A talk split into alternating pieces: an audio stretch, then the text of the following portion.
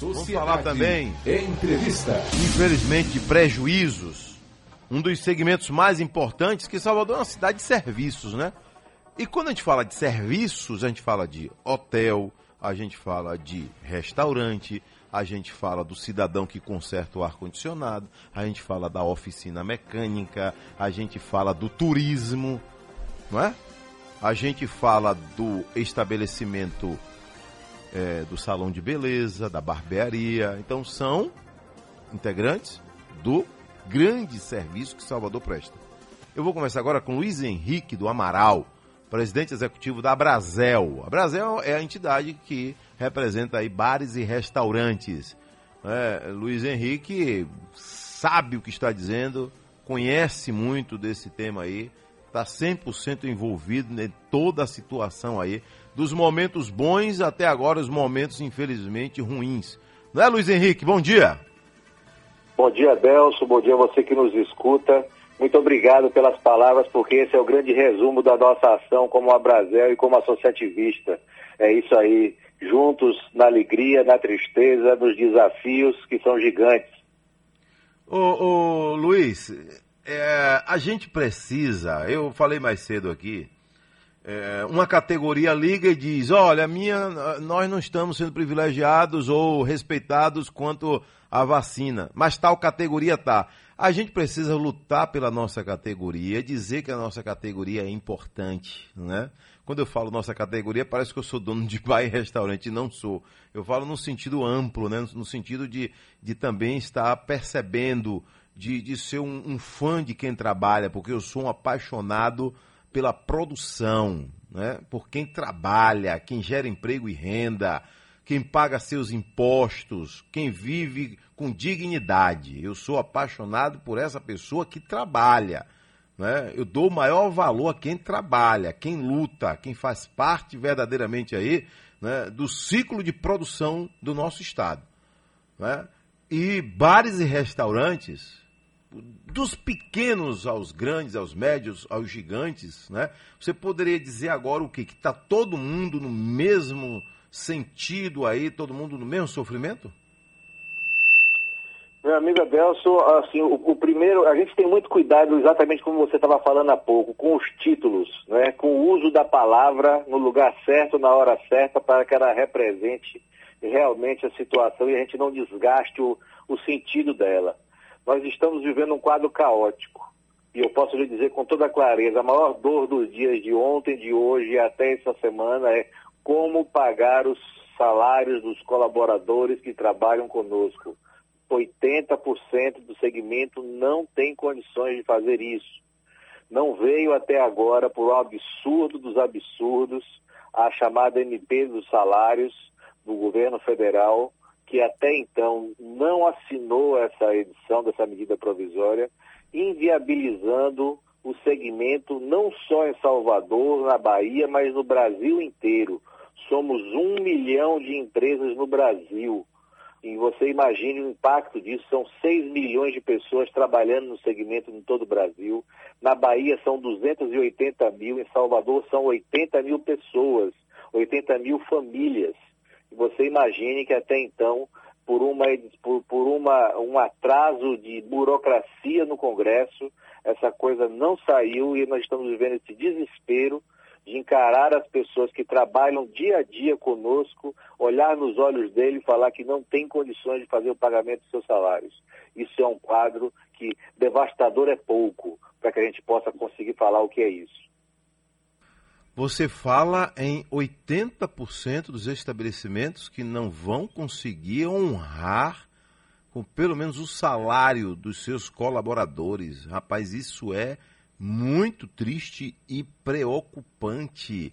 Porque... Pesquisa apurada, Delso, para que a gente não trabalhe ah. com, com, com, situações é, soltas no ar. A gente está muito preocupado em levar qualificação de debate, dados reais, para que a gente encare a realidade e transforme, porque a gente precisa urgentemente transformar isso.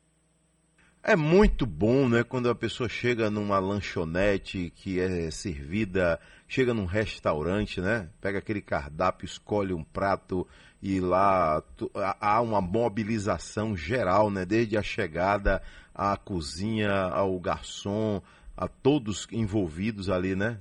A gente sabe o que é isso e cobra um bom atendimento e tem que cobrar mesmo, né? E esse segmento que faz parte de muitos momentos da vida do cidadão. Se você quer comemorar, você vai num bar, você pode ir num restaurante, pode ir numa churrascaria. Se você tem um negócio a fechar, você vai lá. Se você. Eu estou falando em épocas tidas como normais, né? Você quer comemorar o um aniversário, você vai. Se você quer fechar negócio, você vai. Se você quer descontrair, você vai. Se você estiver triste, também você vai. Né? É impossível a gente imaginar uma cidade, cidade grande ou pequena, sem um restaurante, né? Sem um ambiente social, que o restaurante, o bar, são ambientes sociais, sociáveis, né? Para pessoas que estão aí no dia a dia.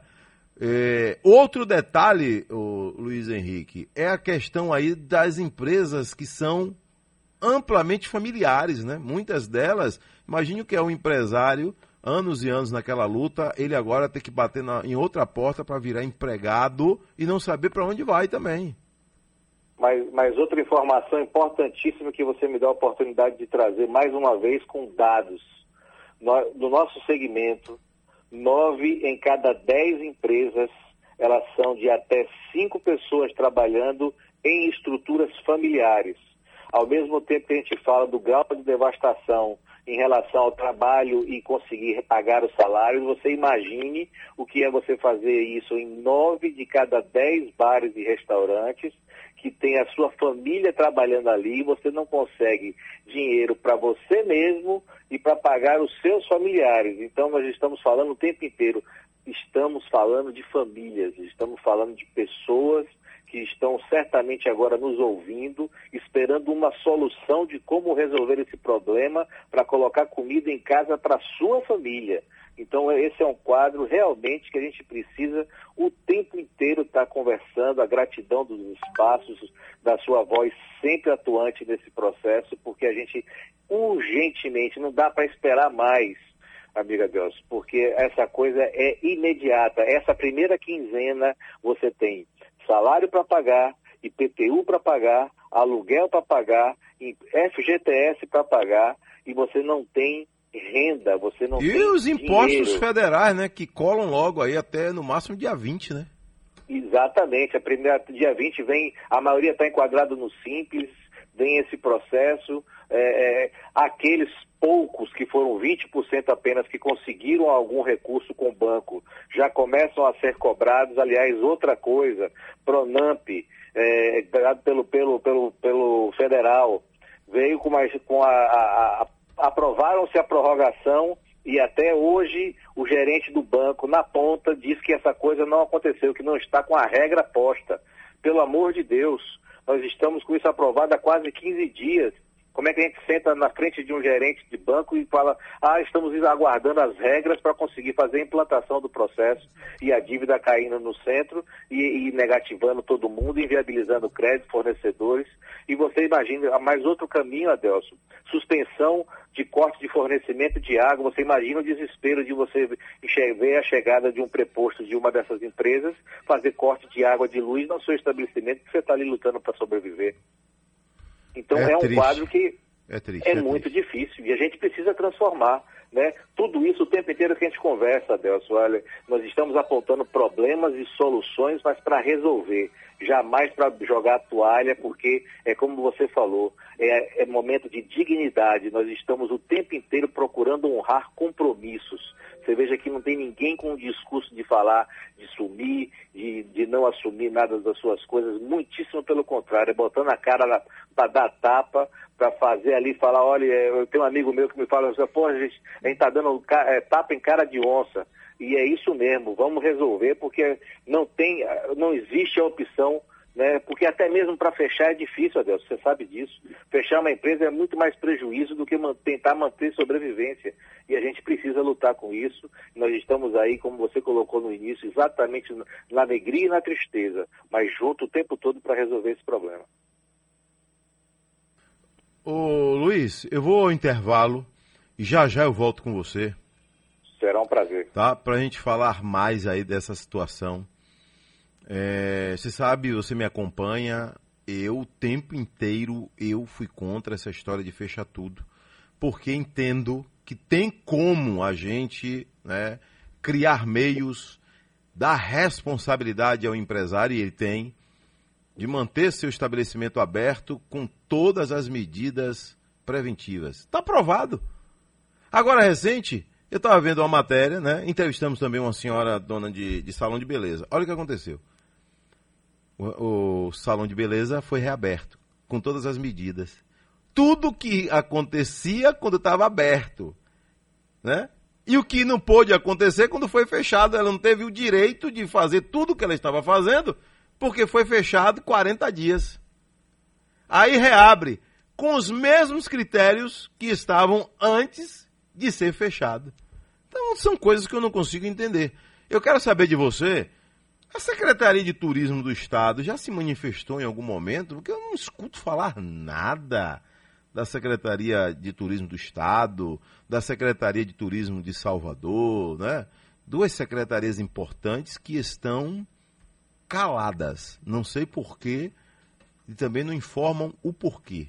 Ô Luiz, secretarias de turismo do Estado e de Salvador, nesse caso aí, ou se você tem algum conhecimento de alguma cidade da, da Bahia fora a capital, né, alguma secretaria se manifestou nesse sentido aí, né, de entender o segmento, porque turismo tem tudo a ver com restaurante. Restaurante, churrascaria tem tudo a ver com turismo, né? Então a gente não consegue imaginar um, um turismo onde não tem restaurante, né? Ah, de vez em quando você pode ir para um local aí, deserto, você vai, mas você vai passar antes em algum estabelecimento para abastecer né, o, o, a sua dispensa provisória no local onde você vai estar. Então não existe essa de você ir para um local de paradisíaco sem comida. Né? É, é conversa fiada, é hipocrisia.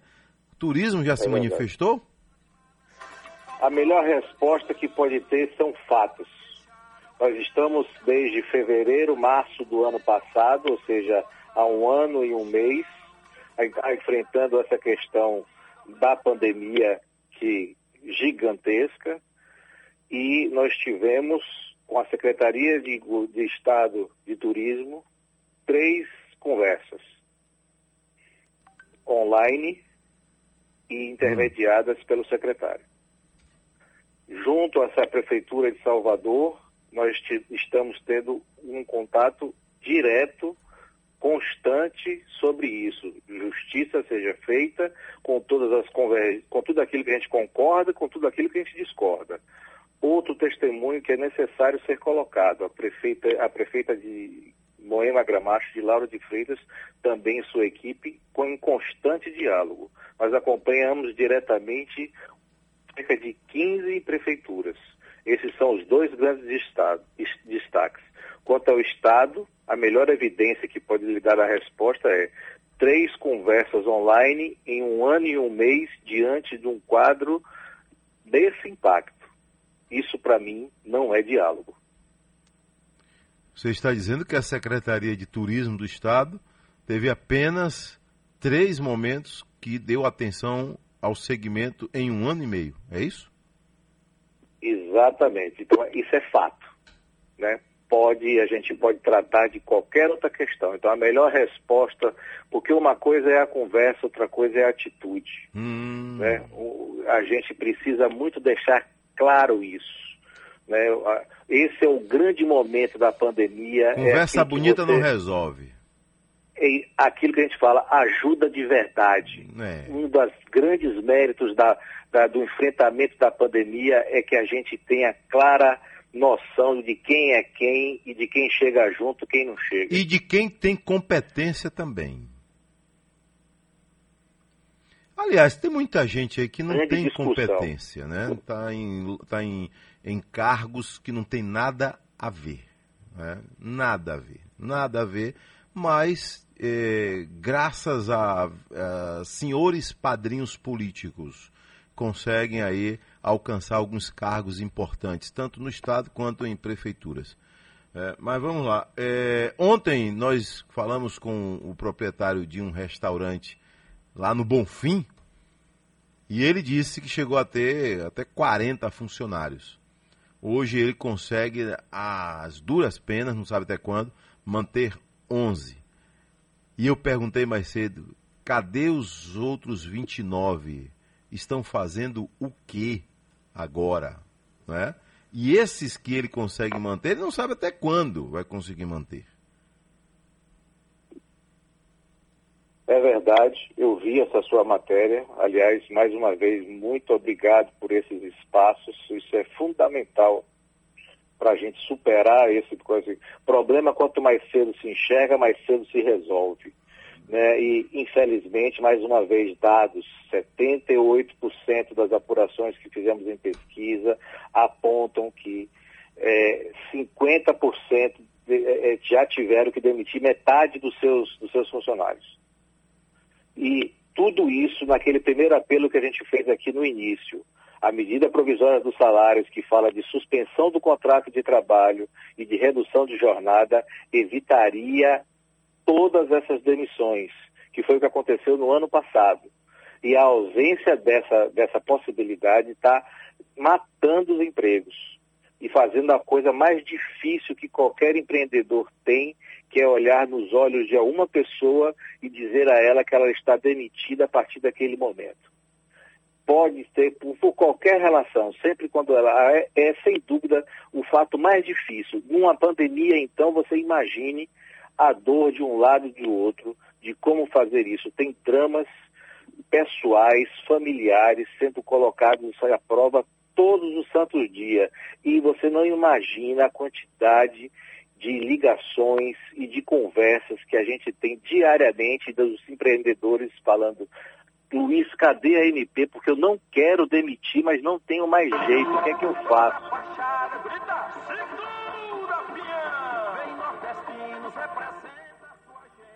Às 7 horas mais 32 minutos? Ok, Luiz. Pode concluir. Tá no ar aí, Zezinho. Então... Tem uma música no aí, Zezinho, por favor. Luiz, é com Isso. você. Pois não. Então você não tem ideia da noção da quantidade de ligações e de empreendedores desesperados aguardando essa solução porque não querem demitir, porque eles sabem do grau daquilo que é fundamental, são relacionamentos, são empresas pequenas. Você conhece a vida daquela pessoa, você sabe o impacto que isso causa e você está ali lutando o tempo inteiro para manter aquela relação e você não tem a menor condição. Então, é preciso com urgência, mas a urgência de ontem, de que o, o, o, o governo federal edite imediatamente essa MP para que a gente consiga evitar essa situação de demissão em massa de um segmento que emprega tanto como você bem sabe. Às 7 horas mais 33 minutos na Bahia, ouvinte Sociedade 7 e 33. Ô Luiz, é, vamos lá. O restaurante que é instalado numa rede hoteleira, ele também é. É, faz parte do, do segmento Abrazel ou já é um outro segmento, já é a rede hoteleira mesmo? Não, sim, faz parte. Nós temos. A Brasil tem relação com tudo que a gente chama de alimentação fora do lar. Hum. Então, qualquer, qualquer coisa que esteja relacionada a você se alimentar fora de casa, a Brasil está ali à disposição para atuar e ter nos seus quadros a possibilidade de compartilhar essa, essa vivência, porque é muito importante quando a gente fala de associativismo, para não ficar parecendo que é uma empresa prestadora de serviço. Associativismo é estar unido em torno de uma causa coletiva para soluções coletivas. E é isso que a gente se propõe diariamente. É, eu, eu, admiro. É, hoje o interior da Bahia já vai bem em alguns segmentos. Santa Catarina é forte nisso aí. Né? O estado de Minas Gerais é forte no associativismo, né? É... O, sul, o sul do Brasil é um exemplo. O sul do Brasil é exemplo. E Santa Catarina, me parece que é mais exemplo dentro do próprio sul do Brasil, né? Muito forte. É verdade. Cooperativas, é, eles se unem muito quanto a, a essa linha de raciocínio.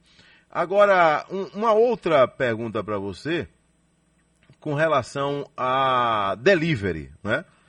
Porque na hora que o poder público diz, ó, oh, vamos proibir aqui, proibir ali, aí alega que, ó, mas tem delivery. Ó, como se o delivery fosse suprir todas as outras ausências, né? Inclusive do, da, do, do, cidadão que gosta de sentar lá no restaurante, que vai a um barzinho, né? O, o delivery chegou para ficar, mas ele sozinho não segura a onda, né? Mas outra importante informação também, mais uma vez, dados. Nós estamos falando de delivery. Cinco em cada dez bares e restaurantes não fazem delivery. Não fazem delivery. Então, por quê? Porque não existe dentro da sua oferta, como você falou, como é que um bar que trabalha com a, social, com a mesa, com o drink, ele vai fazer delivery? Impossível. Então, cinco em cada dez não fazem. Dos cinco que fazem, esses estão faturando 30% do que faturavam antes da pandemia no delivery. Ou seja, delivery já representava lá atrás 20%. Então é uma conta de que no final da, do, do, da conta, de cada 10 reais que ele faturava antes, de cada 100 reais que ele faturava antes, ele fatura 6 hoje. Com essa Entendi. conta, você consegue pagar alguém ou fazer alguma coisa? E aqueles que nos escutam, que é empreendedor da área e que está buscando desesperadamente montar um delivery para funcionar, faça a conta para que você não sangre mais rápido pensando que você está fazendo a solução, quando na verdade você está se afundando mais. Muito é, cuidado com isso. Eu acredito. É, é, como registro aqui, eu vi ah, na tal primeira onda, eu fui a uma churrascaria em Salvador e vi o cuidado de cada garçom. Só para você ter uma ideia, o garçom, quando você pedia a ele, o garçom, é, eu tô querendo a, aquele azeite de oliva. Ele ia lá, pegava o azeite, a, a embalagem, é, com um, um pano, uma, uma espécie de uma toalha, trazia até você. Eu até fiz gozação com isso, não nego. Entregava o azeite, né? Ou ele mesmo colocava no seu prato e voltava com o azeite. Ele não deixava o azeite em cima da mesa. Aí eu perguntei, mas por que isso? Não, porque a prefeitura disse que tem que ser assim. Ou seja, deu responsabilidade para quem tem responsabilidade, ela, ela vai, ela chega. Né? Ela chega. Então... Aí, aí, aí o que, que acontece, Adelson? Você pega pelo toque de recolher ou pelas operações de decreto, fecha esse ambiente e faz com que ele seja completamente descontrolado, como é o absurdo que nós estamos vivendo agora. Você pode imaginar que um bar, um, um bar e restaurante pode funcionar de quarta a domingo apenas? Quer dizer, segunda e terça você não come? Não. Segunda e terça você não está trabalhando na rua não e precisa fome. se alimentar? Entendeu? E aí você tira esse cara desse ambiente preparado, seguro, com protocolos criados em conjunto no mundo inteiro desde março do ano passado e aí faz, faz essa menção como aparece hoje. Fica parecendo que ah, fecha o bar e restaurante que vai resolver tudo. Não vai. O que vai resolver, primeira coisa, casa que falta, falta vacina, todo mundo grita, ninguém tem razão. Segunda coisa, se não houver comportamento consciente, não existe ambiente seguro nenhum. Então, é, é precisa sair dessa questão de ficar discutindo a atividade empresarial. A atividade empresarial tem que ter a sua oferta 24 horas para evitar as aglomerações e contribuir com aquilo que a gente precisa fazer. E as pessoas, nos seus comportamentos individuais, precisam ser, ó, tá, tá, doente, tá com algum sinal, vai se cuidar. Não tá, pode ir mantendo o distanciamento social, usando máscara, higienizando o tempo inteiro, vamos, vamos fazer as coisas girar, é preciso, é necessário. A gente sabe disso, que o, o grande movimento não é o, o, mais forte que sobrevive, é aquele que melhor se adapta à situação. E é essa situação que não vai acabar agora, todos nós sabemos que isso é uma situação que vai ficar aí. Então a gente precisa de novos hábitos, entendeu, Adelson? Não é discussão de falar para ou fecha tudo. É vamos ser responsáveis em qualquer uma das coisas. É, eu sempre cito aqui não é que eu sou contra essa história de fechar tudo, porque no dia que me provarem que é possível ficar em casa com fome, né, uma boa, dando risada, com a saúde ok, né, aí eu mudo de ideia. Então vamos parar com essa hipocrisia, demagogia de fechar tudo que vai resolver o problema, que não vai. Só agrava o problema. O exemplo está aí, mais de 4 mil mortos e com um monte de, de, estabelecimento fechado, com, com políticos perdidos, com políticos que não sabem mais o que fazer, com os novos reizinhos do Brasil se achando, com salários em dia, salário na conta. Aí é fácil, né? Mandar todo mundo ficar em casa, fechar estabelecimento com seu salário em dia. Né? Assim fica fácil. Então, é, a verdadeira hipocrisia está aí. E, e, dizendo com argumento que está cuidando da vida da gente. Ah, pelo amor de Jesus Cristo. Luiz, um abraço, é. viu? Tudo de bom. Irmão, eu não posso deixar de fazer o registro de gratidão à sua fala, à sua voz, à sua presença constante nos ajudando, nos apoiando, abrindo esses espaços é fundamental isso, aquilo que a gente falou agora. Uma coisa é conversa, outra coisa é atitude. Você é um cara de atitude, obrigado a você, o espaço da Rádio Sociedade, porque essa discussão é fundamental. Muito obrigado e nós vamos vencer e virar essa página juntos, irmão. Muito obrigado. Com fé em Deus, né? Com fé em Deus. Eu vi essa semana aí o seu Piaggio, que é o homem que representa os shoppings, né?